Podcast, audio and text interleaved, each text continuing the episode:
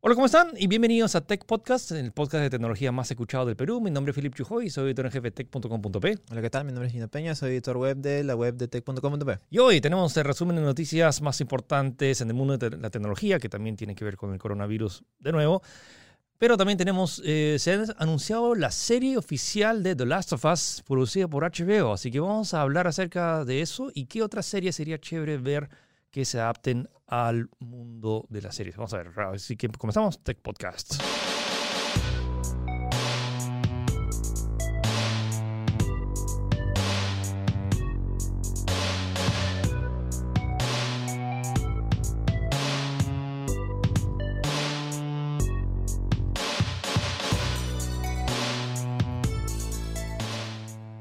Bueno, espero que el podcast pasado le haya servido a varias personas, sobre todo que justo hoy que estamos grabando viernes, el coronavirus ya llegó al Perú. Oficialmente. Oficialmente. No vamos a hablar ya más del tema, hemos hablado ya casi 40 minutos la, la vez pasada. Pero sí tenemos que hablar acerca de las noticias relevantes y que su, relacionadas, porque es algo que ya está afectando ya al mundo. Sí, sí. Eh, pero antes, un, un inciso, más que nada, para complementar lo de la semana pasada.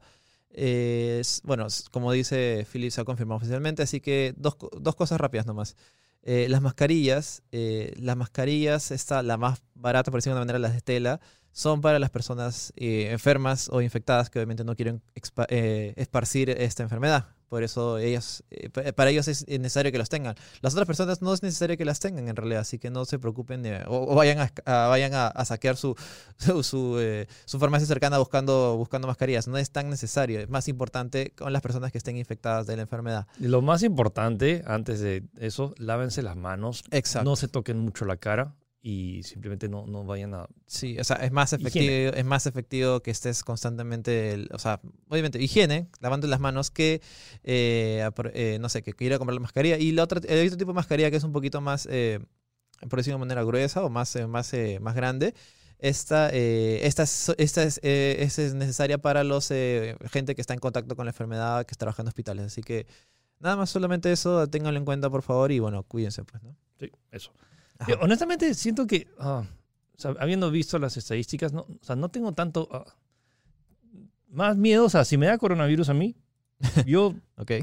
o sea, ya me enfermo y normal. Lo que, o sea, lo que no quiero es que se contagie a alguien más que realmente se vea afectado. Sí, que, que sí, sí, Como comentamos la semana pasada, o sea, el, la parte más, eh, por decirlo de manera eh, fatal que lo está pasando son la gente de edad que por, por obvias razones, que es por edad. Sí, como que es un poco más delicada cualquier tipo de enfermedad, no necesariamente. O, personas que están pasando por, no sé, alguna etapa, o sea, algún proceso de quimioterapia o que, básicamente baja todas sus defensas y lo cual los, los deja expuestos eh, a condiciones extremas. Los demás no tendrían por qué alarmarse tanto. Realmente creo que, ah, creo que afecta más el alarmismo y toda esta paranoia que se genera con respecto a esto que la misma enfermedad, a menos, a menos acá porque es como que hay un solo caso confirmado. Así que nada, que ser precavidos, ser bastante eh, sobrios con el tema, creo que es un tema importante y bueno, eso pues, ¿no? Sí. Igual, tienen el, el, podcast pasado que hablamos acerca de todo el tema y las precauciones que deben tomar. Ok, pero vamos al tema eh, principal, que son las noticias de la semana, eh, y que tiene que ver con las mascarillas. La fábrica de televisores Sharp, que acá no han, no han llegado muchos televisores Sharp. Eh, sí, pero creo que, claro, como que en baja, en baja cantidad, pues, ¿no? Sí, bueno. Es, algo peculiar, o sea, como que de su línea de, de producción, de ensamblaje. de ensamblaje de TVs, lo están reutilizando, o sea, re, reorganizando para fabricar mascarillas. Sí, es, es bien curioso, o sea, estas fábricas como que como que Foxconn presta sus, eh, sus, locaciones, obviamente, con las fábricas para fabricar eh, al cliente sus, las cosas que ellos quieran. Pues en este caso, Sharp eh, es dueño de una parte, no, no dueño, es como que está arrendando unas partes de, de la fábrica de Foxconn. Ha dicho que ha, ha tomado la decisión de dejar de fabricar televisores por una, por una temporada y ponerse a fabricar mascarillas. Eh, obviamente porque, ah, tal como comentamos acá, ha habido una escasez en todo el mundo. Honestamente me parece un buen, o sea, no quiero pensar en negocios, sí, esto, pero siento que a la demanda de, de mascarillas ahorita, o sea, hay mucha más gente que quiere mascarillas que televisores. Y, lo que se está proyectando eh, Sharp en realidad es un número bastante alto, es como que esperan fabricar 150 mil mascarillas al día y espera aumentar esa cantidad a 500 mil diarios hasta finales de marzo. O sea, de verdad van a, van a saturar el mercado. 500 mil. Pues, en, dos días haces un millón. Medio millón, claro. En dos días haces un millón. Así de simple. Y eh, de momento, mm, o sea, la compañía está tomando esto como un aporte a la sociedad, pero de momento no se sabe si van a venderse, si van a regalarse o, eh, o en qué países se va a hacer. Me imagino que, Lo- lo que me gu- principalmente en China. Lo pues, que ¿no? me gusta es que hay varios países que están poniendo una ley que las farmacias no pueden, ni, ni una tienda no puede aumentar el precio de la mascarilla. Es como que no, o sea, para, por tema de oferta y demanda, es como que el precio es lo que es. Si cuesta 10 céntimos, que se mantenga 10 céntimos o sea, todo el tiempo y que no por la oferta, o sea, bueno, por la demanda, el, eh, o sea, es ilegal. O sea, si, si alguna tienda lo, lo, lo- o sea, sube el precio, le, le pone una, una gran multa. Que espero también que se, que se haga lo mismo acá. Yo sé que la gente, algunos se van a pasar de vídeos, pero no se trata de eso. Estamos hablando de un tema de salud pública, chicos. Es un problema porque justo en la mañana estaba viendo la, en la tele y es como que salió así, se ha confirmado y es como que estaban haciendo la típica, eh, no sé, yendo por todas las farmacias preguntando si hay mascarillas y ya no tenían. Así que, bueno, lo, lo- de nuevo lo que dije, o sea, las mascarillas solamente para las personas, para las personas infectadas o enfermas. Así que no, no traten de, no sé, acaparar el mercado. con- Sí, no, con y, eso, es, pues, y ¿no? ese, ese, ese meme que o sea, sí me dio un poco de risa. O sea, no, no debería darme risa, pero sí la verdad es que ahora como no, no hay mascarillas, son más caras, entonces son más carillas. Bueno, algo está... Un poco de humor, un poco de humor, chicos. Sí, un poquito. Bueno, aparte de eso, Apple también ha, ha sufrido porque varias de los de sus los que le dan las partes básicamente han, han cerrado sus fábricas, entonces no tienen ni iPhones de repuestos, o sea, más allá de los iPhones nuevos, como que si se te malogra y a veces te dan un iPhone de repuesto, no tienen esas no, no tienen iPhones. No hay, part- hay partes específicas de tanto reemplazo de cámaras o pantallas, el cual no le está llegando porque la fábrica de los suministros no está funcionando. Sí, esto era algo que ya veníamos en realidad comentando desde hace varias semanas, específicamente Apple, porque creo que es la que más se le está dando noticia, más se le está dando, está en el ojo público, porque bueno, que es Apple, pues, ¿no? Así que va a haber una especie de escasez, al menos en eso, en componentes también, que incluso podría afectar al iPhone SE 2 o el iPhone 9, creo que estuvimos hablando de tercer- eh, hace un programas pasados, que también ya está bastante rumoreado y bastante fuerte de que eh, va a sufrir un retraso en, las- en- en su lanzamiento. A pesar de que su presentación es casi próxima, eh, que también hay rumores de que, se va a presen- eh, eh, de que un par de semanas ya van a, va a hacer la típica conferencia, la típica keynote de Apple para mostrar el equipo. Así que lo más probable es que no esté la venta El tema va a ser va a ser solo online porque van a invitar al público para Sí, o sea, las cancelaciones han estado fuertes. Ahí hemos tenido eh, la GDC, Sí, la GC que iba ahí. que él, él- él- él- ya había Eh, comprado ya pasajes. tenía todo eso. pasajes, hospedaje, tenía que cancelar Sí, sí, sí. Y- También está el, el- el F8 de, Facebook. de Facebook, que era la conferencia anual en la cual comentaban de novedades, ese tipo de cosas, también se ha cancelado. Y eh, ahorita hay un, hay un como que como que Los Ángeles se ha puesto en, En- en alerta máxima, por de alguna manera, ¿no? Es, como que en emergencia por el posible brote del coronavirus y es como que estamos a meses del E3. del E3, así que yo lo veo bien, bien oscuro, Está complicado el futuro. está bien complicado y me daría mucha pena que, no sé, que este ya sea la estocada final al E3, porque ya de por sí estaba lastimado sin- con la falta de Sony. Y bueno, no sé, fácil sucede otro caso como de Mobile World Congress, pues, ¿no? Que uno se va y por eso es como que no, dice, no, mejor no voy, ya es un efecto de bola de nieve que eventualmente todos se van porque, bueno, se están yendo Vamos, todos. pues, vamos ¿no? a ver cómo se reestructura. O sea, siento, siento que igual es necesario este tipo de eventos, pero no sé qué tanto frecuente y qué tan, no sé. Vamos a ver cómo funciona. Lo otro, Google I.O. El Ah, evento- también, sí, sí. el también. evento de Google que también que normalmente presentaban sus nuevos equipos y era como que un, un, un icono de cada año para saber menos cuál, es- qué novedades iba a tener Google, también lo han cancelado. O sea, en general como que todos lo están, creo que postergando indefinidamente. O- Sí, es, co- es como que no, no quieren usar la palabra cancelar porque suena, suena feo, en realidad suena can- cancelar. También para los inversores, ¿no? Claro. Están eh, postergando eh, eh, temporalmente, pues, ¿no? Algunos estrenos. Incluso, incluso el estreno de la película esta de 007, No Time, no Sí. Time to Die, la cual, eh, según tú me comentas, la película está, ya está terminada, básicamente, pues, ¿no? O sea, ya o, los o- al 90%, por se lo iba a menos. sí, sí, estrenar sí. ya en unas semanas y básicamente por el por todo este tema de coronavirus, o sea, la gente ya va a dejar de ir al cine, entonces para no O sea, claro, quizás acá no, acá no, o sea, bueno, recién vamos a ver, no sé, el impacto social que genere este- una noticia como esta, pero en otros lados del mundo, en especial en China, obviamente, eh, las calles están desiertas.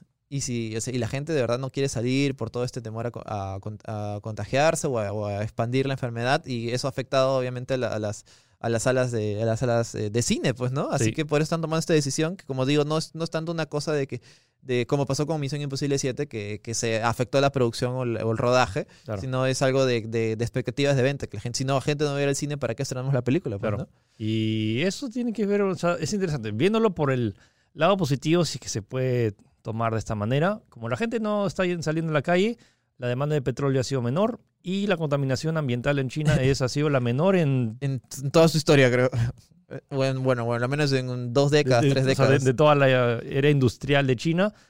Eh, nada, ahí, sí, bueno, ahorita Gino debe estar poniendo aquí la, la la, gráfica. la gráfica de verdad es, es espectacular, o sea, es, co- es como que es otro, es otro, es otro planeta, no sé, es otro mundo. O sea, la cantidad de CO2. De NO2 años. ha disminuido, es disminuido, disminuido bastante y es, es como que las gráficas son de, de junio nomás, de, de- disculpa, de enero. De enero a, a febrero, o sea, ni siquiera es un mes, así en un mes literalmente está paralizado todo lo que es la contaminación. No sé si tomar esta noticia como positiva, o al menos algo, no sé, hay alguna, alguna mejora. Y, y ojo que estos eh, son datos dados por la NASA, así que eh, vamos a ver en qué, si se, si se continúa, si no se continúa. O sea, lo que me, gusta mucho de esto y que a veces pasa es que a veces necesitas una especie de reset. Decir como que, ok, eh, ya, quitas Sí, todo yo- yo- trabajo y, re- y reorganizas en base a lo que, lo que tenías, lo que siempre hacías porque tenías miedo de que pase. Eh, Claro, yo, yo creo que, o sea, no sé, creo que te comenté en el programa pasado, no sé si es porque estamos en una época obviamente más conectada, más de redes, más que todo es inmediato, pasa algo, ya está en redes y se, se viraliza, ya todo el mundo lo conoce, que no había sentido un impacto mediático tan grande con un virus antes. Sí, siento que ha sido el, o sea, siento que el impacto mediático ha sido mucho mayor que el impacto del virus mismo. O Eh, sea, por ejemplo, el tema pasado por la gripe aviar. Siento que, eh, siento que La gripe aviar creo que fue más fuerte. es que tiene que ver más con el... ¿La el- forma en la cual trata? La, mm, la agresividad del, del virus en con- para contagiarse, más que... Claro, es como que no, no, no sabes porque el periodo de incubación son unos, una semana más o menos. Así que no sabes si estás enfer- enfer- enfermo o no y estás contagiando gente y que tampoco saben si está enfermo o no. Y así es como y que no, se va y- expandiendo. y no sé, expandiendo. tal vez sea el tema de las redes sociales, por ejemplo, seguro, o sea, hace, en un- hace una década no se hubiera como que esparcido tan rápido la noticia, entonces sí es como que particular ver cómo... En fin, Sí, pues. son tiempos oscuros y hablando de tiempos oscuros, la nueva actualización de WhatsApp. ¿Qué tal Eh, segue? ¿Qué tal, qué tal Sí, segue? sí, sí, ¿qué tal Bueno, ah? Eh, la- sí, bueno, WhatsApp se ha actualizado y por fin ahora si es que tu teléfono está, eh, tiene el modo oscuro activado, eh, tanto en Android o en iOS, ahora también el WhatsApp tiene modo oscuro. Es la actualización, básicamente esa es la noticia. Eh, sí, sí, igualmente si quieren saber cómo activarlo pueden entrar a, la nota de tech, pero e- es súper sencillo. En realidad, si tienes iPhone, con la última actualización de, de iOS ya debería estar activado apenas actives el modo oscuro por sistema. Y en Android, si tienes Android 10, igualmente si activas por sistema en modo oscuro se debe activar automáticamente. Y si tienes algún anterior, tienes que estar actualizado, irte a opciones, configuración, en, en chats, ahí está la opción de eh, activado o desactivado, pues, ¿no? Y nada más.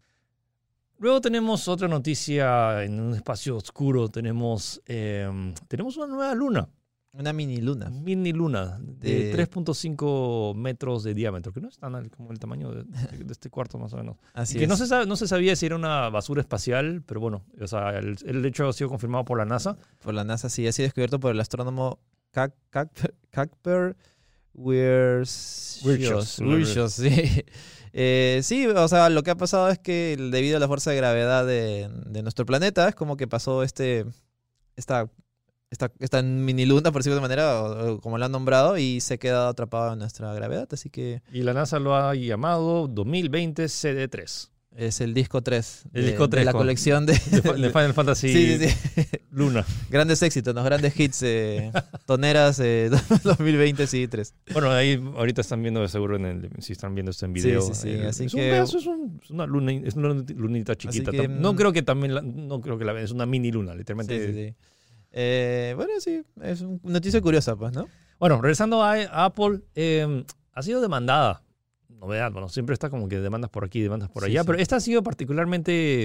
eh, es- o sea, porque sí, Tenemos que explicar un poco el contexto, creo. ya, lo han demandado por más de 500 millones de dólares.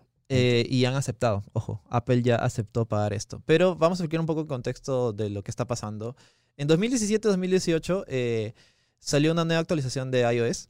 Eh, ustedes saben que a diferencia, por ejemplo, de Android, que tú puedes saltar la actualización, en iOS es muy aceptada y casi todos lo descargan. Y es más, si te, si te, te quedas atrás, incluso algunas aplicaciones no funcionan, así que básicamente todo el mundo lo descargó. Lo que, lo, que, lo, que, lo que pasaba acá es que se activaba este, un sistema el cual hacía que tu performance del equipo redu se redujera, o sea, se, se eh, tengas mal performance de una manera de acuerdo al, al nivel de desgaste o degradación de tu batería.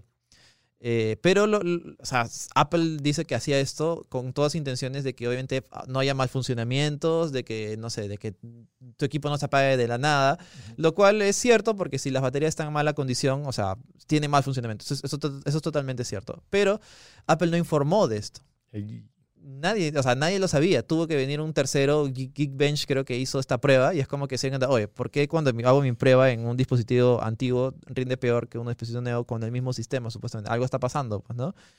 Y debido a esto, debido a que el escándalo que se armó, porque en realidad si te das cuenta están, están bajando el performance deliberadamente y no han informado del tema, sobre todo que es lo más importante, se generó todo un escándalo y gente que se sentía literalmente estafada con, con, lo que estaba haciendo Apple a sus espaldas sin informar. Obviamente después de esto tuvo que salir a dar una declaración diciendo que sí, que lo hacíamos por el bienestar de, nuestros, de nuestros usuarios, pero ya el, el, golpe ya había sido dado, pues, ¿no? Y tuvo un montón de demandas colectivas y finalmente, después de dos años que se generó este... este este escándalo, por decirlo de una manera, eh, ya Apple ha tenido que aceptar que va a pagar unos 500 millones de dólares eh, de, indemnización a los afectados por, este, por esta decisión. ¿no? Debido a esto, eh, Apple se retractó y sacó un, un, sistema en el cual ahora tú puedes ver el nivel de degradación de, de tu batería para cambiarlo eventualmente. Pues, ¿no?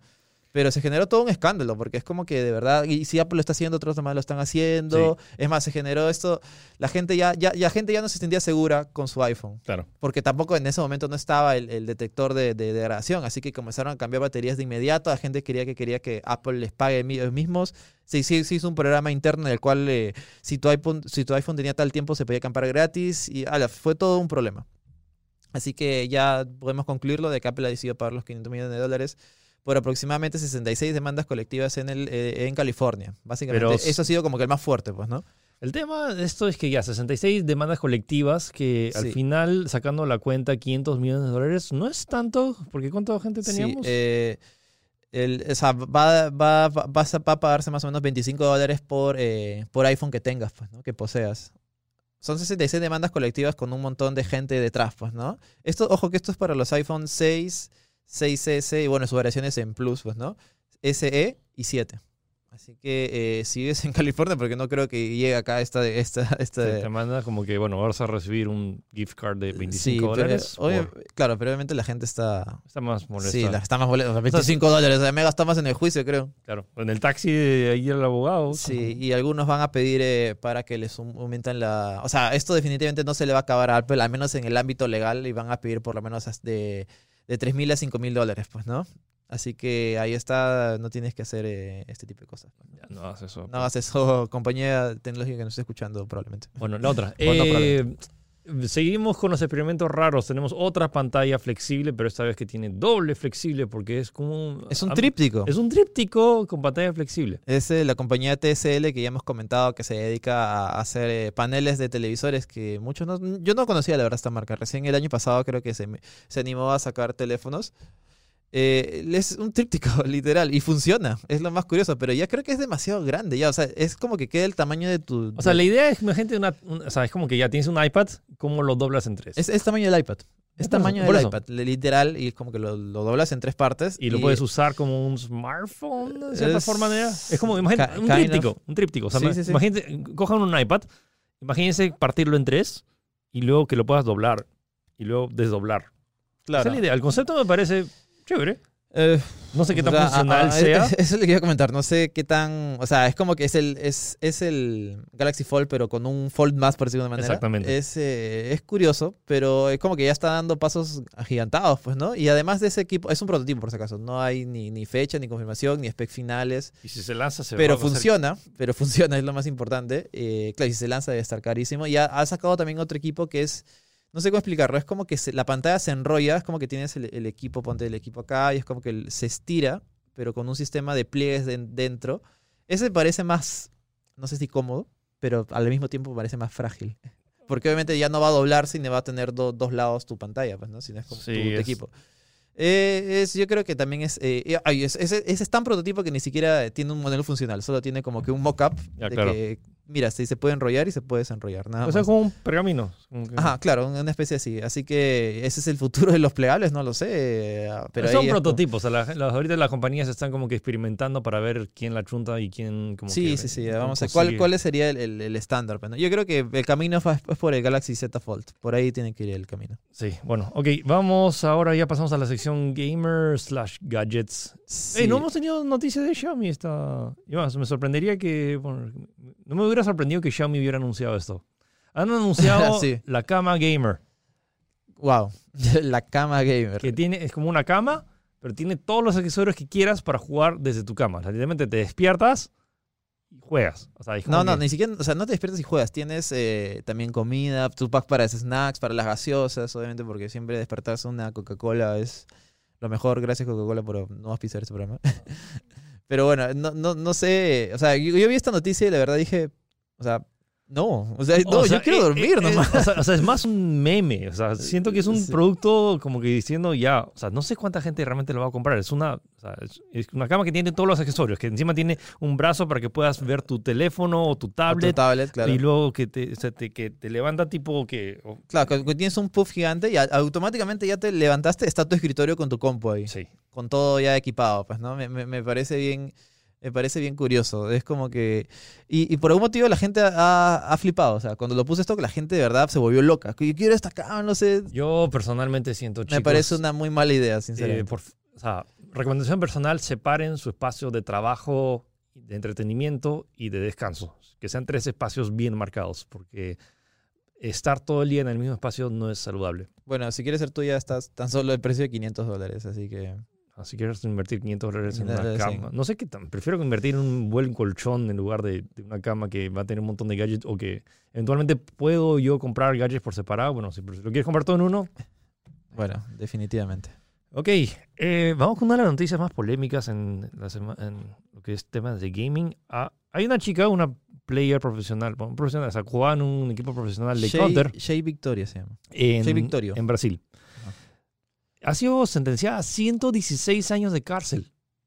Wow. O sea... Por vender skins, o sea, es como que... claro, por, un supuesto fraude en, una en venta de skins de Counter-Strike. Pero, o sea, es como, eso es cadena perpetua, es como que... O sea, por, sí, mejor, mejor mándame el perpetuo, pues, ¿no? O sea, O sea, y hay, hay gente que, que ha matado que no, no sé, no cuántos eh, años... eh, a mí me parece... 116 me parece eh, exagerado. Totalmente exagerado, sí, sí, sí. Pero según lo que cuenta ella, eh, manejaba una tienda de venta de skins de videojuegos, me imagino que también será de Counter-Strike, eh, y en la cual es como que desde 2013 a 2017 eh, estafó más o menos a, bueno, al menos la- las quejas que se, han, que se han juntado son 118 clientes, los cuales supuestamente hicieron la transacción del, la transacción monetaria de lo que cuesta, lo que sea, y nunca les llegó el, el producto final. Eh, el, el abogado de, de ella está como que apelando. Eh, y si, incluso, si- incluso si es que se, se acepta la apelación, tendría 30 años mínimo de cárcel, que ya es toda una vida, literalmente. Claro. Esto, o sea, ya, ya de por sí está totalmente out. Así que eh, es- es- me parece un poco exagerado también. el- el- o sea, esa cantidad es, es inhumana, es, demasiado, pues, ¿no? O sea, no, o sea, no estoy defendiendo en Claro. particular, pero me parece que siento que, o sea, no vender skin, o sea, yo sé hay estafas y todo, pero Sí, como que sí. me parece, son skins. El abogado también ha dicho de que, eh, bueno, ah, en realidad como que ha aclarado el asunto de que el, el- todo este tema ilegal, por decirlo de el crimen, fue cometido por su ex enamorado, su ex novio, y que también se trata de una campaña de desacreditación, de difamación a la, a la chica. Así que igualmente el, el juicio debe estar súper súper compl- complicado. Vamos a ver en qué, en qué deriva. La chica está como que en- con arresto domiciliar, por decirlo de una manera. O sea, es como que está, está custodiada por la policía. No, no es que se lleve a la cárcel Igual inmediatamente. puede ser que- no, no- no lo sé, hermano. Es- me parece un poco, un poco complicado, pues, ¿no? Eh, también comenta de que en todo ese tiempo se- ella realizó como que 10.000... O sea, y, y para corroborar de que no, no hizo nada incorrecto, como que dijo que ella ha, ha hecho 10.000 transacciones eh, exitosas, así que eh, no sé no sé en qué puede derivar esto. Si quieres es un tema un poquito complicado. Sí. Pero bueno, ahí está la noticia, pues, ¿no? Eh, y algo que muchos creían que ya estaba sucediendo, pero no estaba sucediendo. eh, Mario, Kart, eh, Mario Kart Tour, que es el juego de móviles de Mario Kart que está en iOS y Android de forma que está disponible de forma Gratuita. va a recibir su actualización de multijugador para que por fin ya puedas jugar en tiempo real ¿Me con estás diciendo que no otras había, siete multi- personas. no había multijugador? No había multijugador. Toda la gente que creía que antes jugabas. Con sus que- amigos. Que estaba jugando con sus amigos o con otras personas porque tenían solo el, el nickname de esas personas. Esas personas no estaban jugando contigo en tiempo real. O Eran simplemente eran bots o simplemente. O sea, eran como que. como que el fantasma, como se dice, ¿no? No, El- no, ni siquiera fantasma. Es, es simplemente. Son bots que tienen el nombre de otras personas, haciéndote creer que son otras personas, pero no, no ni siquiera haciéndote creer, simplemente como que estaban ahí. En fin, ya, eh, a partir de este domingo poco 8, complicado. a partir al domingo 8 a las 11 de la noche, hora de Perú, se va a lanzar la actualización de Mario Kart Tour, que por fin te permite, si quieres competir contra tus amigos, puedes invitarlos o competir contra otras 7 personas random del mundo en tiempo real. Vamos a ver qué tan bien aguantan los servidores, porque me huele que va a ser un montón de gente que va, en- va a entrar a Sí, jugar. eh, creo que este como que le da un, un boost de nuevo al juego que estaba un poquito olvidado, ¿no? Sí, Sí, eh, sí, Y también tiene su Battle Pass. Y sobre todo que el juego per, per se no se enfoca en, eh, en ganar la carrera. O sea, es Es- curioso porque no o sea, gana el que tiene más estrellas. Y no, o sea, ganar te da más estrellas, sí, pero no necesariamente te da la más canti- mayor cantidad de estrellas. O sea, tienes que enfocarte O sea, es más que- es más como Tony Hawk que como Mario Kart. Y ya es como que la cosa va por, por no sé, por. Estilo ¿no? exactamente, Claro. por combos de, de- de acciones en el- durante tu, tu run, más que llegar primero. O no sé, o hacer los saltitos con... con creo que cuando saltas tiene un efecto. Sí, así, ¿no? exacto. o, sea, Sí, sí, pero, sí. o sea, pero ¿qué tanto puedes encadenar eso? Entonces, pues, es tipo, tipo Rockman o Guitar Hero, que se trata de cuántos combos puedes hacer más que terminar la canción. Solamente lo jugué un par de veces, pero no, no me terminó de enganchar. Los A menos, a menos a mí, sí, los controles. Los controles son No sé si los habrán mejorado, fácil de descargo para volver a probar, pero los controles fue lo primero que me echó para atrás. Bueno, pasando a ámbito local, hay un videojuego peruano llamado Arrow que ha sido nominado a un premio. al- es la primera vez que se ha, eh, ha sido nominado al International, eh, International Mobile Gaming Awards, o sea, los premios Global. internacionales de juegos móviles.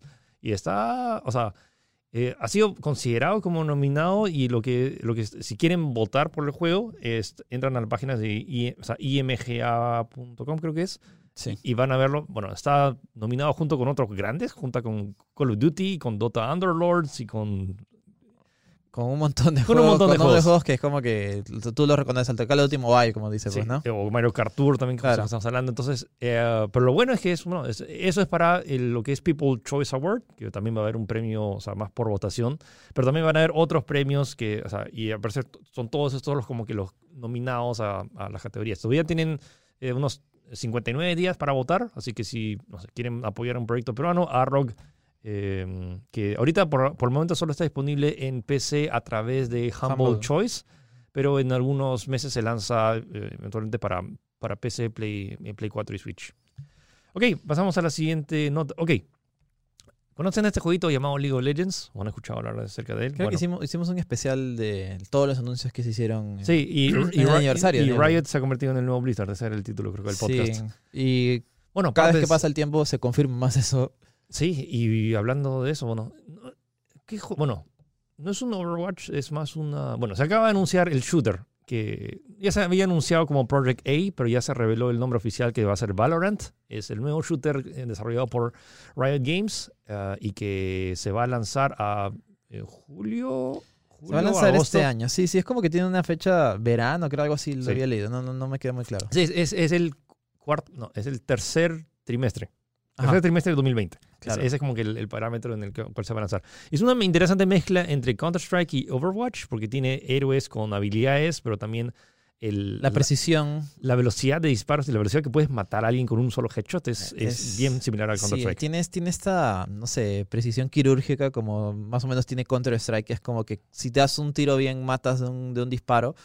Y también tienes que tener un control de arma mucho más eh, elevado que, por ejemplo, Call of Duty. Sí, y también tiene toda esta mecánica de plantar la bomba o desactivar la bomba. Entonces, Claro, como claro. que sí, sí es más Counter-Strike que, que Overwatch, pero me interesa muchísimo. Sobre Ya todo, se, claro, ya se ha liberado gameplay también. Se puede ver en algunas partidas prueba, ya es como que hay poderes. Está interesante, yo creo que está para probar. O sea, no, digo, quiero que está como que para. Tienes que probarlo para sacar una conclusión verdadera si es que este juego va o no va, por Sí, de se ve muy prometedor. Eh, den, den una revisada a Valorant. Ya han subido varios gameplays oficiales y bueno, hay que esperar unos meses para por fin. Sí, probarlo. del que han subido también gameplays oficiales es Half-Life Alyx. Finalmente ha sido revelada esta semana cuatro videos nuevos de gameplay, hasta cinco creo, porque la BBC también, eh, también como que tiene un hands-on al juego. Sí, hay Y se ve se ve- se- espectacular. ve o sea, se finalmente Valve Es como que el gigante se ha despertado, ahora sí. Es como Y, que... oye, tu predicción que se iba a retrasar, todavía se puede cumplir, pero o sea, estamos, falta poco, no faltan puede dos ser. semanas. ¿Qui- qui- ¿Quién eres, Val? No te conozco. Tú no eras así. Valve, Tú, tú- ¿cómo, tú no cómo- sacabas juegos, tú retrasabas juegos. ¿Cómo lanzas, Val? ¿Cómo lanzas? ¿Cómo anuncias un juego y lo lanzas en la fecha que lo anunciaste? Estás loco. El absoluto hombre loco. Sí, eh, se ve espectacular. De verdad, busquen la nota en tech. eh, los cuatro videos muestran incluso estos eh, sistemas de teletransporte, o sea, de, de desplazamiento. Hay uno que es teletransportación por blink, o sea, por la pantalla se, Se se, pone se apaga, se, pone- se va, se va a negro. Hay otro que es como que si fueras un un dash. Y otro que es, eh, bueno, pasos tal cual con el joystick, ¿no? Eh, lo que sí, el nivel de, interacti- de interactividad, de físicas, todo parece, parece. que tiene un peso, eh, un peso Siento específico. Eso es algo que incluso ahora volviendo a jugar Half-Life 2 he sentido. Es como que es increíble ese tipo de Físicas. de, de físicas que, que está implementado en la mecánica, de cosas tan simples como coges algo y normalmente tienes como una pared invisible o... Claro. o- o- A, o a mí lo que me encanta de Half-Life 2 es que hasta o sea, lo, lo jugué hace dos años, o sea, lo volví a jugar, digo, porque yo sí lo jugué en su momento. Es este que las físicas se sienten, que los las cosas, los objetos tienen físicas con peso real. Porque siempre está esto en los juegos que hay props que, no sé, una caja o un enemigo que literalmente es un, o sea, tú ves que es pesado y cuando lo matas es un, no sé, un muñeco de trapo, una cosa así, Claro. pues, ¿no? Eso siento que me desconecta un poco, pero con, con, con Half-Life no pasa esto. Y sobre todo con Alex hay una parte que, por ejemplo, me encanta, que es cuando están los tiroteos y se empieza a buscar entre, entre las cosas. Eso me parece muy bacán porque eso no lo puedes ver en ningún otro juego. Claro, como que si... Te pones eh, a buscar ahí mismo, en, cual- en cualquier videojuego, incluso en Half-Life 2 es como que hay una hay un munición, como que pisas y ya lo recolectas, porque técnicamente es lo que hay ahí, pero literalmente como que buscar balas, o sea, te queda, no tienes balas, tienes que buscar en el cajón, Claro. al fondo del cajón, si es que hay. O improvisar, pues, ¿no? Si le tienen una granada, por ejemplo, puedes como que agarrarla y devolverla y cosas así, pues, ¿no? Se ve, la verdad es que se ve genial. Y bueno, pide bastante máquina también, así que estén preparados y bueno, es obligatorio también el... Hay que el- hacer, en la próxima semana a ver si hacemos un esto de cuánto cuesta jugar Half-Life Alex. Yo quisiera, yo quisiera hacer un especial todo, todo lo que queda del mes, de verdad. Estoy, estoy emocionado, estoy emocionado, sí, sí, sí.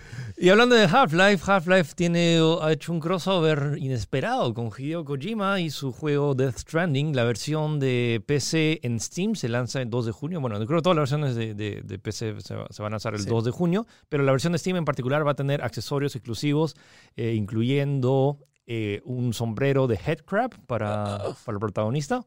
Para Para Sam, Por-. Sam Porter Bridges, Sam Porter Bridges, que lo va a tener ahí. Y, yo me hypeé y dije, ¿what? Es como que yo dije, no, Es como no puede ser. o sea, me hizo acordar, tipo, cuando en Final Fantasy XV también le agregaron el, el traje. el- Claro, pero en ese momento no teníamos ni idea de lo que estaba pasando, de lo que se venía. Es como que decía, ¿por qué Val se está burlando de mí? Sí. ¿Por qué te estás haciendo esto? Sí, eso, y le puso también el, eh, la válvula. La atrás, válvula, ajá. Y eh, los guantes de Half-Life Alyx. Sí, sí, sí. Es, eh, es curioso. O sea, es como que. eh, Es como que pasa tan rápido que yo ni, ni creo que Valve, que, que Valve ha vuelto y que Half-Life ha regresado. Yo no, no, no sé qué está pasando. Es, es- irreal ese sentimiento. Sí. Ok, lo que va a ser interesante y hay muchas filtraciones, al parecer la próxima semana, agárrate Fortnite, eh, Call of Duty, el modo Battle Royale va a lanzarse de forma gratuita. Y muchos pensaban que iba a ser un DLC, pero según las filtraciones, al parecer va a ser un modo independiente. Claro, es, es el último juego, basado en el último juego de Modern Warfare, es Call of Duty Modern Warfare Warzone, que este es el nombre de este modo Battle Royale, que según los rumores va a, va a tener eh, 200 jugadores en el mismo mapa, lo cual ya es, ya es demencial, ya, o sea, es como que ya, por sí 100 ya eran bastante, 200, pero también tener en cuenta que si es 200, el mapa debe ser del doble de grande, porque va es a como ser que... bastante grande. Sí, de por sí es, es- o sea, de por sí, el, no sé, el mapa de Fortnite o, lo- o de, o de PUBG, por ejemplo, si mantiene 100 jugadores nomás, es como que si, si es el doble, va a tener que ser el doble de grande, me imagino, no lo Sí. sé, pues, ¿no? Eh, Bueno, pero lo- la, la gran o sea, noticia de esto es que va a ser como que, sí, incluso, o sea, eh, va a estar anexado a Call of Duty Modern Warfare y al parecer tiene el mismo motor gráfico. Pero el tema es que al parecer va a tener, o sea, en caso no tengas Call of Duty Warfare y no has pagado 60 dólares, no importa, también puedes descargarlo gratis como una cosa separada. Entonces, eh, eso, es, eso es, es mortal, o sea, yo creo que de verdad, de verdad le va a dar el gol, un golpe fuerte a Fortnite porque creo que, eh, o sea, es Call of Duty y es la última versión y es como y es gratuito, o sea, con la con lo, no sé, con el gameplay que, eh, que es muy bueno de este último Call of Duty, como ya lo comenté, eh, acá va a dar va a dar un, un- Va a dar un- que hablar. va, a dar va a dar el golpe en la mesa. o sea, y si alguien puede tumbarse a Fortnite, con suerte tal vez pueda hacer Call of Duty. O sea, no sé, no sé si... El Call of Duty ya reina en celulares con su Call of Duty Ahorita Mobile. sí. Así que con este Battle Royale yo creo que va a ser algo. Pero y justamente también lo que estaba comentando es que creo que ya los Battle Royale ya, ya, deja- ya perdieron esta... O sea, ya, ya no es novedad sacar un Battle Royale. Yo creo que este puede Tiene ser... novedad, pero ¿qué tal si, no sé, si este No, juego... no, claro. es- sí. este puede ser el último gran Battle Royale que se Pero lanza. imagínate, porque, o sea, ¿por qué Call of Duty Mobile ha sido tan, tan, tan exitoso? Mm, O sea, no tanto... por- tiene Battle Royale. También la versión de Sí, celulares. pero Pero, no- es el multijugador clásico. El pues, multijugador, ¿no? y Los es, tiroteos. es el- gratis. Ese es, ese es el punto. Entonces, es que, gratis. eh, no me acuerdo qué, qué juego de Call of Duty en PC se ha lanzado de forma gratuita. Eh, sí, sí, hu- hubo uno. Call of Duty Online solamente para China. Y ya cerró. O sea, Ya. es como que... Entonces, es siento que la primera vez que, que Activision está lanzando este juego de forma gratuita. Y, Claro, o sea, a menos en las plataformas grandes, porque esto va a estar, va a estar en Play 4, sí, en y Xbox. es el, en o sea, PC. va a tener más jugadores que, que Fortnite. No sé si que más, más jugadores realmente significa Yo creo que va- le va a dar la guerra. Le va a dar la guerra bastante porque es Call of Duty. Así de simple. En general, sí. O sea, todo el mundo conoce Call of Duty y te, se te dice que hay un juego gratis de Call of Duty. Sí, uf, yo lo bajo al toque. Entonces, eh, atento a la próxima semana. De repente- o sea, esto es en base a filtraciones de, de- de varias De páginas. varios medios, así. Así que recién la próxima semana vamos a ver si, si todos los rumores ¿Se son confirma o no? Ok, bueno, eso fueron noticias de esta semana. Y ahora pasamos, a hacer una mini pausa y vamos a regresar hablando acerca de las series. Se ha confirmado la serie The Last of Us, así que vamos a ver qué otras series podrían llegar en el futuro. Quédense en Tech Podcast.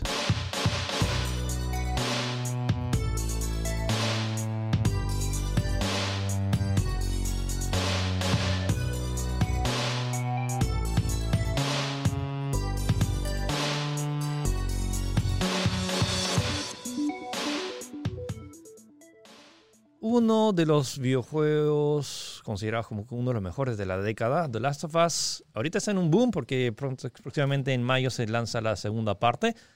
Y al parecer la fiebre no termina ahí. Ya se ha acordado que va a lanzarse una serie eh, basada en el universo de The Last of Us, producida por HBO y también por los productores de Chernobyl, que es una serie bastante aclamada del, del año pasado.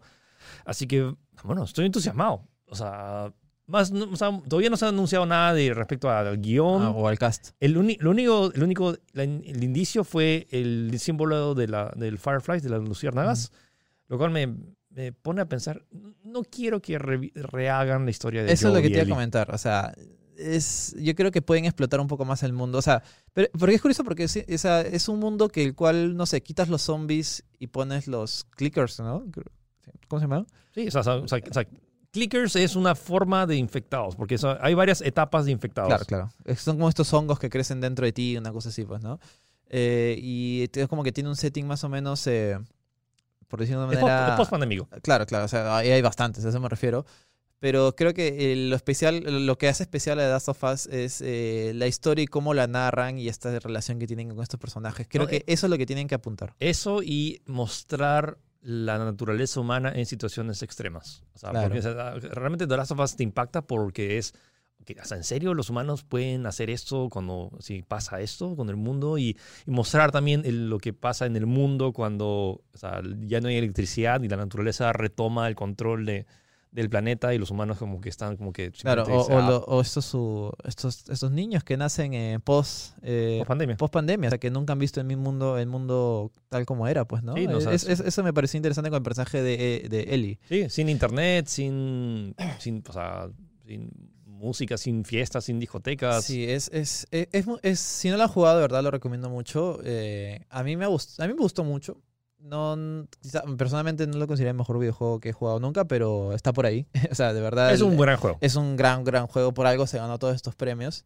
Quizás a algunos les guste, otros no, pero a ver, hay- sería interesante ver cómo, cómo HBO adapta o qué, o qué, o para ellos qué, qué consideran que es de Last of Us, pues, ¿no? Para ver. Claro. eh, O sea, no lo, bu- si- lo bueno es que el director creativo eh, que ha creado todo este mundo, que es Neil Druckmann, está detrás del proyecto. Entonces, Es- eso que- da una confianza total.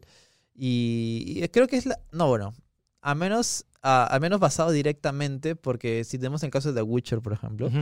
The Witcher eh, está, toma influencias de los juegos, pero su principal fuente de inspiración son los libros. Es como que, al menos en la apariencia de, de Geralt, que es Henry Cavill, la toma directamente del videojuego. O sea, es Sí, clarísimo. eh, eso es- supongo que es para más, porque los videojuegos no- medio que no tenían.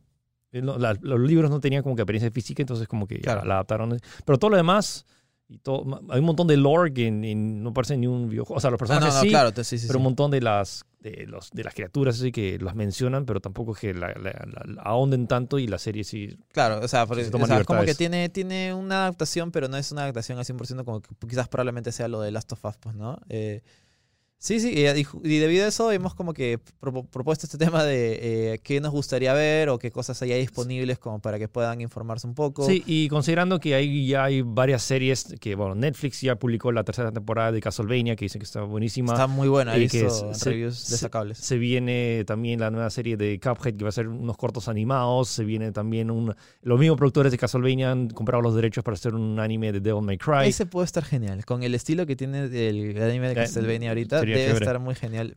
Eh, oh, como dato curioso, por si no sabían, ya existe un anime de Devil May Cry que se lanzó en 2005 o 2006, no me acuerdo. que, que no tuvo buena Y que es malísimo, es un desastre. Yo lo vi, yo lo vi forzándome, es como que decía, sí me gusta, sí me gusta, pero no, en No. realidad es, es un desastre, es malísimo. No también se lanzó una película basada en el universo de Nino Kuni. eh, y bueno, y también está la película Uncharted que ya está en camino, que ya tiene a Tom Holland eh, asegurado y se estrena en 2021, 2022. Sí, sí.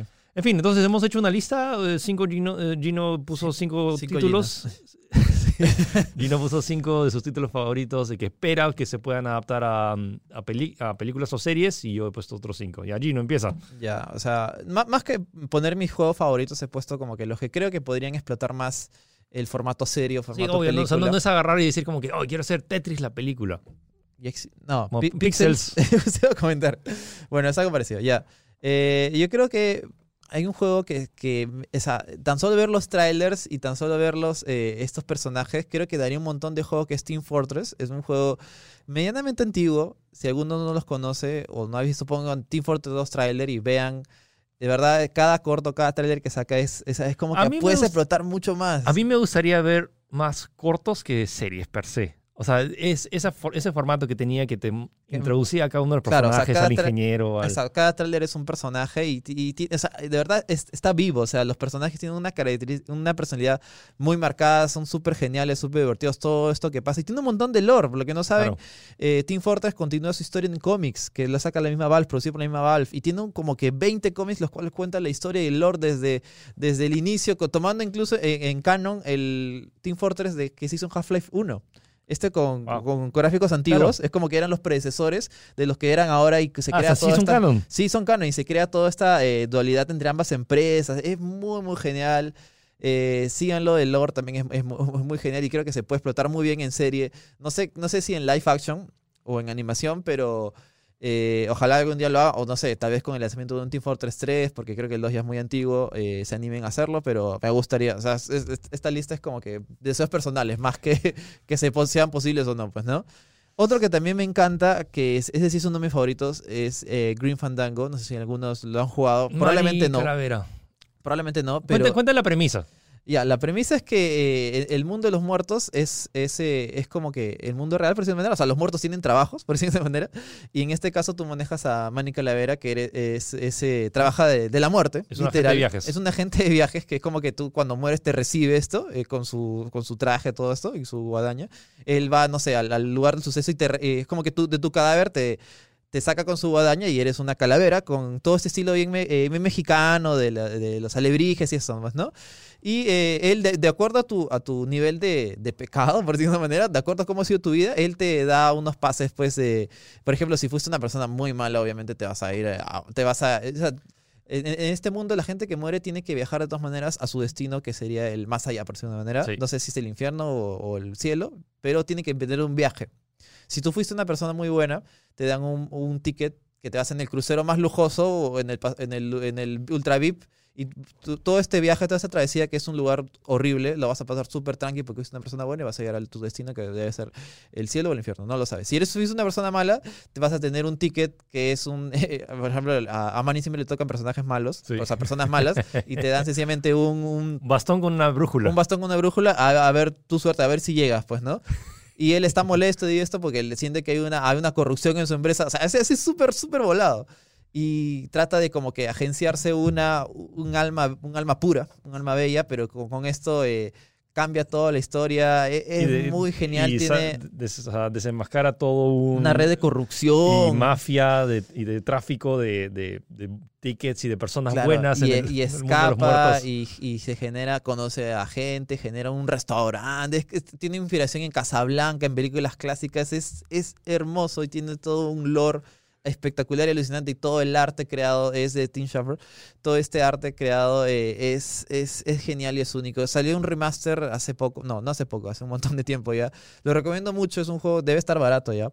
Y es un juego que de verdad, si tú lo ves, dice, ¿cómo no han hecho películas o cómo no lo explotan más? Es muy bonito, es muy genial. Es- Pero tú, ¿qué, qué- si qué lo- parte harías? O sea, ¿Harías la misma historia de Mónica Calavera? Eh, es que de por sí está chévere. Yo creo que sí lo recrearía, o sea, Sí. en todo. Y creo que, el- el- o sea, ¿qui- ¿quién te conoce, Coco? O sea, de verdad, la historia es genial. Quizás no es tan emocional, es más, es una historia de, no sé, de personalidad con estos tipos, pues, ¿no? Cada personaje que hay en Mónica Calavera y... Sí, sí. eh, Mercedes Colomar. Mercedes Colomar, Sí. también está Glotis, está Glotis. también, sí, sí, sí. Ah, Encima, eh, el doblaje les quisieron al español en ese momento. Es uno de los eh, pocos juegos que he jugado en español, porque no, o sea, O sea, es, es un doblaje con voces latinas neutras. eh, por ejemplo, el, el enemigo es, es argentino. Claro. que es, es bien genial, es muy, muy genial. Bueno, Eso, fin, ya, sí, sí, ya. sí, sí. Ya, un- dos, voy, voy yo, yo con un Sí, par sí, de dale, mi- de dale. mi lista. Eh, Red Dead Redemption. Eh, siento que este juego, más allá de, de lo que hemos visto ya en los videojuegos, tanto en... Es curioso porque Red Dead Redemption 1 es, sucede después de Red Dead Redemption 2. Eh, y lo que me gusta es el- todo este mundo western y que ahora los western están de moda gracias a Mandalorian, como que me gustaría mucho ver este este mundo y escrito por los o sea, escrito por los mismos que hicieron los juegos en Rockstar. Entonces, Sí. siento que da mucho más allá, más de la de tanto la banda de, de Dutch, eh, ver cuál fue, no, qué pasó antes de, de- de- no sé si lo guardaron para Red Dead Redemption 3, como que los juegos van hacia Mira, yo, atrás. yo, yo hasta ahora no, no he jugado. eh, o ¿El sea, no, no, disculpa, no, no he terminado Red Dead Redemption. Ya, no, ok. lo estoy jugando. No sé si contarán lo que pasó en Blackwater, pero puede ser por ahí. A mí me parece un gran punto de, de- O sea, yo, yo no sé si en el juego, en el 2 cuentan. O sea, cuentan algunos indicios, pero no sé si hay un flashback o algo así. Pero si no lo cuentan, creo que sería bueno saber qué pasó en Blackwater o, o cómo originó todo esto. Pues no, ahí hay un montón de lore.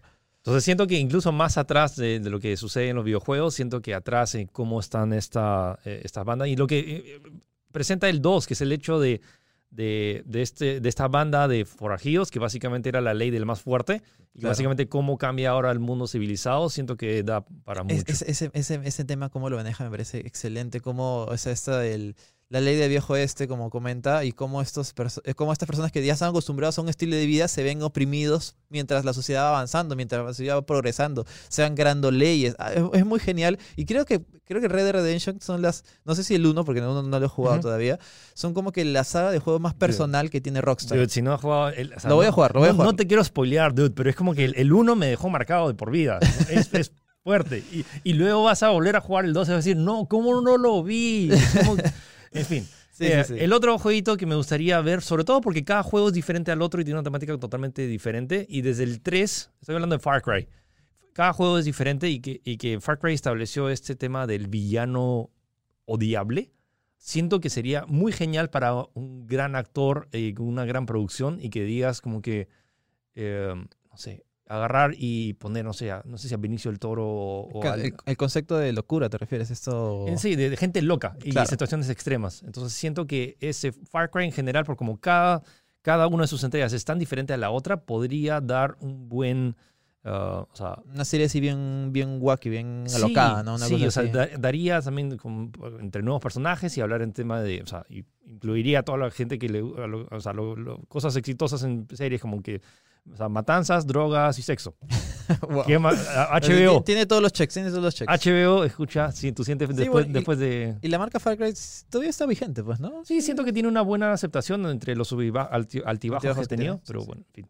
Ya, dale tú. Sí. eh, una serie que también, un juego que también me gustó mucho, que también me gustaría ver más explotado, aunque está por, está por de lanzar su secuela, es Psychonauts. Psychonauts también es un juego, valga de redundancia, de Tim Schafer, de Green Fandango también, el cual es un, eh, es un título, eh, es- no sé cómo decirlo, es, es un juego, es, es como si jugaras una serie de Nickelodeon.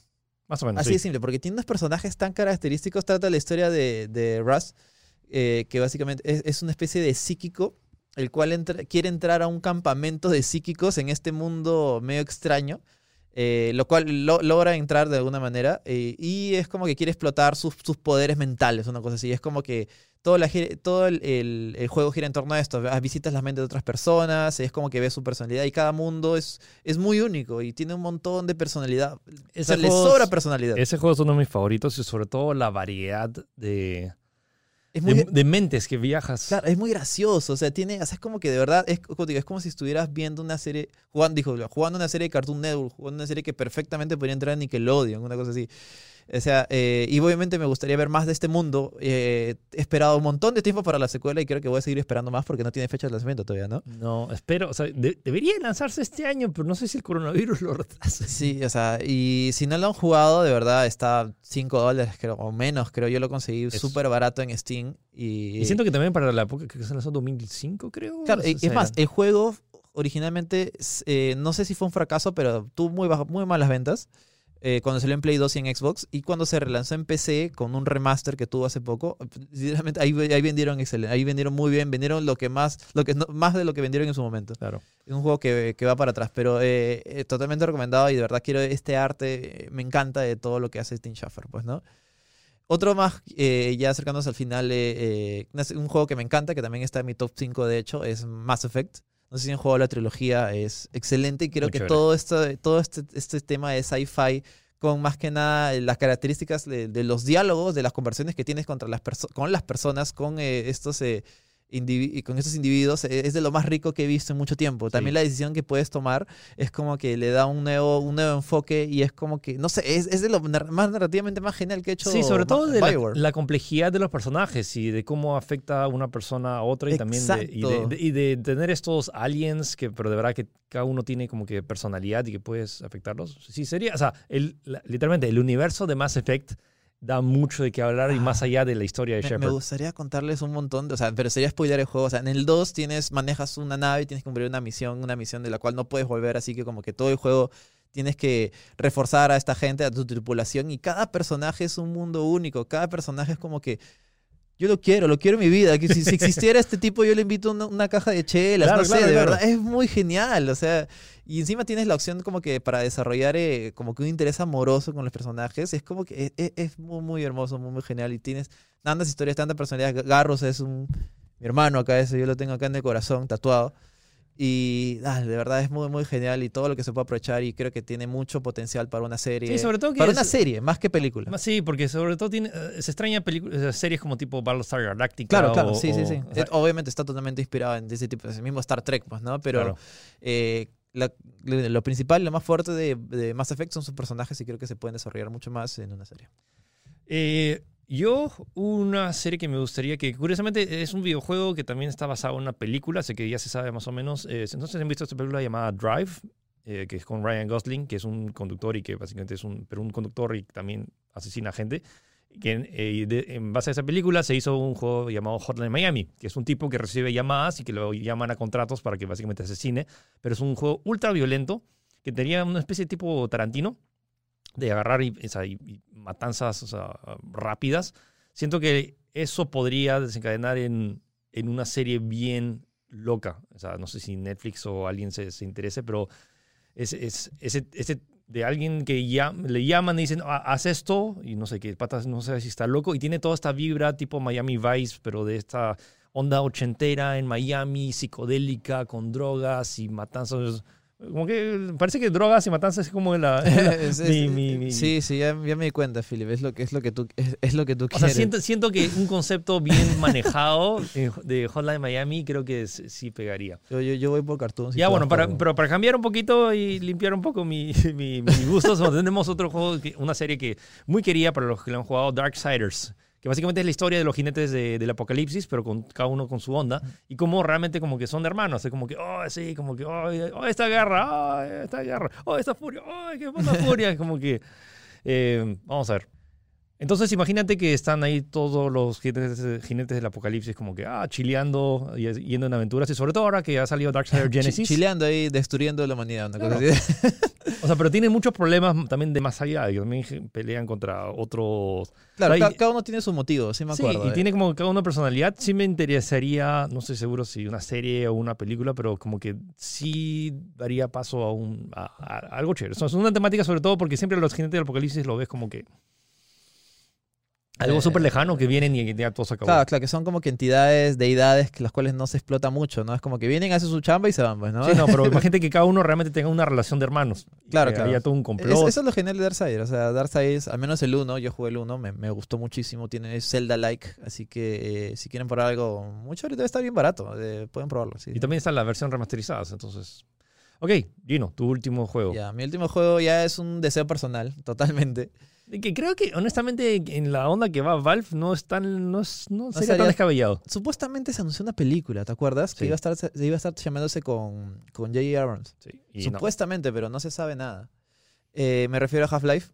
Half-Life es una de mis sagas favoritas. Es como que, es como que ya, ya, ya tengo un cariño, tengo toda una historia con Half-Life. eh, pero me, me gustaría explotar más este mundo, pues, ¿no? Este, este mundo, sobre todo de Ciudad 17, con todo lo que está, con, pasa con, en la rebelión de Half-Life 2 en específico. Eh, co- co- no sé, pues me gustaría, me, gust- me gustaría una serie, por ejemplo, del punto de vista de todos estos sucesos que, que pasa Gordon, que supuestamente es como que el Salvador, el, el, Pero- el Mesías. Pero, ¿realmente quisieras la historia de Gordon en serie? o sea, visto desde el punto de vista de un civil o de alguien de la resistencia, que tiene sus propios problemas, que tiene sus propias cosas, y es como que, no sé, pasa un suceso, o sea, es como que la serie se desarrolla obviamente en la ciudad o lo que tenga que hacer o, no sé, sobrevivir, y pasa un suceso característico de Half-Life 2, pues no, no sé, que eh, se- se- hay rumores de que, de que Gordon Freeman ha, ha pasado Ravenholm, no sé, pues, ¿no? Ya. Una cosa así, pues, ¿no? Y cómo, cómo influenciaría en la serie. No tanto, la es como que lo que no se ve del juego Ya. punto de vista de los eh, de los eh, de los civiles de los de Claro. los rebeldes una cosa así. Eso me, me gustaría mucho. Sería genial. Y creo que tiene potencial porque en realidad eh, Half-Life es muy inspirado en esta serie en este li- este libro 1984 del cual es, es casi casi una adaptación. Eh, y ahí puedes explotar muchas más cosas los mismos, los mismos temas que toma 1900 1984 los cuales son la es esta, esta eh, Control pre- total. control total, om- omnipresencia total y esta especie de, de amor que se genera entre el personaje principal, que es uno de mis libros favoritos, de hecho. Ok, entonces, eh, y mi último juego, Bioshock. O sea, que de hecho tiene, o sea, está Bioshock, está Bioshock 2 y Bioshock Infinite, entonces, pero esta temática, eh, y es interesante porque Bioshock 1, todo el tema de Rapture, no estoy seguro si, si valdría la pena reexplorar. Más estoy pensando en Bioshock Infinite, este tema de, no quiero spoilear. sí, sí, casi, casi, yo también digo algo, pero eh, sí, creo que sí te da para potencial. En realidad, ambos, ¿ah? Yo- Sí, yo, Ambos, yo sí, diría sí. que eh, podría inspirar, o sea, como que, no sé, temporada 1 que sea en, en la historia de Rapture o de, las, de la decadencia de esta sociedad bajo el agua y luego ir al revés y ver este tema de... Pues, claro, puede ser el, el inicio, porque tú en realidad en Bioshock 1, tú cuando llegas ya está todo, ya está todo hecho. Entonces, o sea, ya está, ya está como que sumido en caos. Sí, Rapture, pues, ¿no?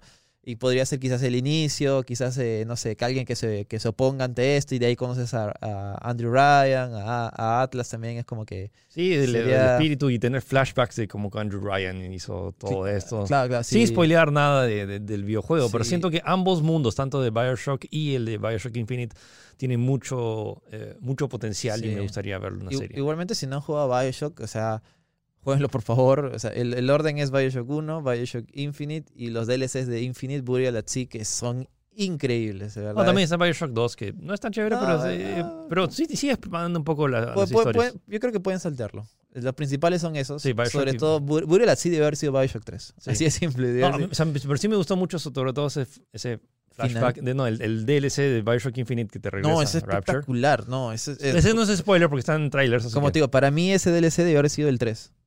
Esto es Es, muy o sea, argumentalmente Tengo- es el 3. Tengo ganas de volver a jugarlo, sobre todo que Es ahora ya tengo una buena PC. es espectacular, de no verdad. sé si eh, las- sí, sí, sí. Bueno, en fin, esos fueron nuestros deseos, nuestra lista, nuestra lista de 10 juegos que decíamos que eventualmente sean series o películas y la serie de Last of Us ya fue creada. Ok, y con eso, ustedes, eso fue el podcast de esta semana. Espero que les haya gustado. Recuerden que pueden escucharnos eh, tanto en Spotify, en Apple Podcast, en Google Podcast, y si Eh. no, en YouTube, eh, tanto en Facebook y en YouTube. Sí, sí, sí. Está, en ese programa no hay mosca, así que, hasta- así que sí se va por ver. Sí, sí, vieron el programa pasado, había una mosca dando vueltas por acá bien molesta. Sí, pero bueno. Tenías, te querías usarlo de hace rato. ese Quería usarlo, sí. Eh, nada, eh, dejen sus comentarios, a ver, incluso dejen sus comentarios de, no sé, de qué películas le, de qué, de qué videojuegos le gustaría que haya películas. Quería, para cerrar, quería comentar algo bien curioso eh, de un juego, eh, God of War. Yo recuerdo haber, haber ido alguna vez a, a algún mercado y el, el, el típico puesto de piratería al cual vende DVDs piratas. Y así como que trasteando, porque siempre veo títulos así súper ridículos. eh, veo uno de God of War. Pero en- ah, no hablo del, del último, hablo del... El de la- primero, del- del 1. Claro, o sea, con la carátula del 3, pues, pero eso es, un juego, es un DVD, es una película, dice. Y de ahí es como que... ¿Lo eh, compraste? No, no, no lo compré. No lo compré, pero de ahí le comenté a algunos amigos. Ya. Y dice, es cierto, es como que yo he visto que la gente compra estos DVDs y estos DVDs tienen la historia eh, en gameplay, en, en World Truck, ¿no? Es como que cuentan toda la historia de God of War y es como que... Y de ahí caí en el tema de que, eh, que el personaje de Kratos y juego God of War fue muy popular en su momento acá Claro. en Perú, totalmente. Es como que, no sé si es porque, no sé, las familias veían a, entraban, no sé, entraban a, no sé, a, a- a la sala, pues, ¿no? Y está jugando, y es como que veían esta historia de, ¿qué, qué es este tipo, pues, ¿no? Yo, por ejemplo, me acuerdo que jugué God of War con un play prestado Ya. y era mi, mi primo, mi tío, que es como que él tenía su play solamente para jugar eh, PES. Ya. PES y no me acuerdo, creo que era FIFA en ese momento, en Play 2. Pero él le llamó mucha atención este juego porque lo vio alguien jugando y lo compró, pero no, no podía jugar. O sea, Ya. se- no, no le daba, ¿me entiendes? no, solo- no le daba. Solo no- quería verlo. Solo que, claro, y es como que dijo, oye, ven, Ven o, o- vea. o llevo el play, no sé, y tú lo pasas y yo lo veo. Y literalmente le, le enganchó totalmente la historia y es como que eventualmente mientras estaba jugando en la sala de entrada también mi tía, oye, ¿qué es eso? Y se quedaban sentando a ver, porque no sé, creo que todo este tema mitológico de dioses llama mucho la atención, pero y de ahí comenté esto en, otro, en otros programas, en otros podcasts, y la gente decía, sí, pues no, God of War tiene un apego muy curioso en el público peruano, Claro. por algún motivo, pero eso nada más quería comentar esa, esa curiosidad. Es como que ya, ya, ya existe serie de, de God of War en el, en el hueco, así, en ese DVD, así que ya, ya no pueden buscar más. ya. Ok, chicos, entonces nos vemos, la prox- nos vemos, nos escuchamos la próxima semana. Cuídense y chau. Chau.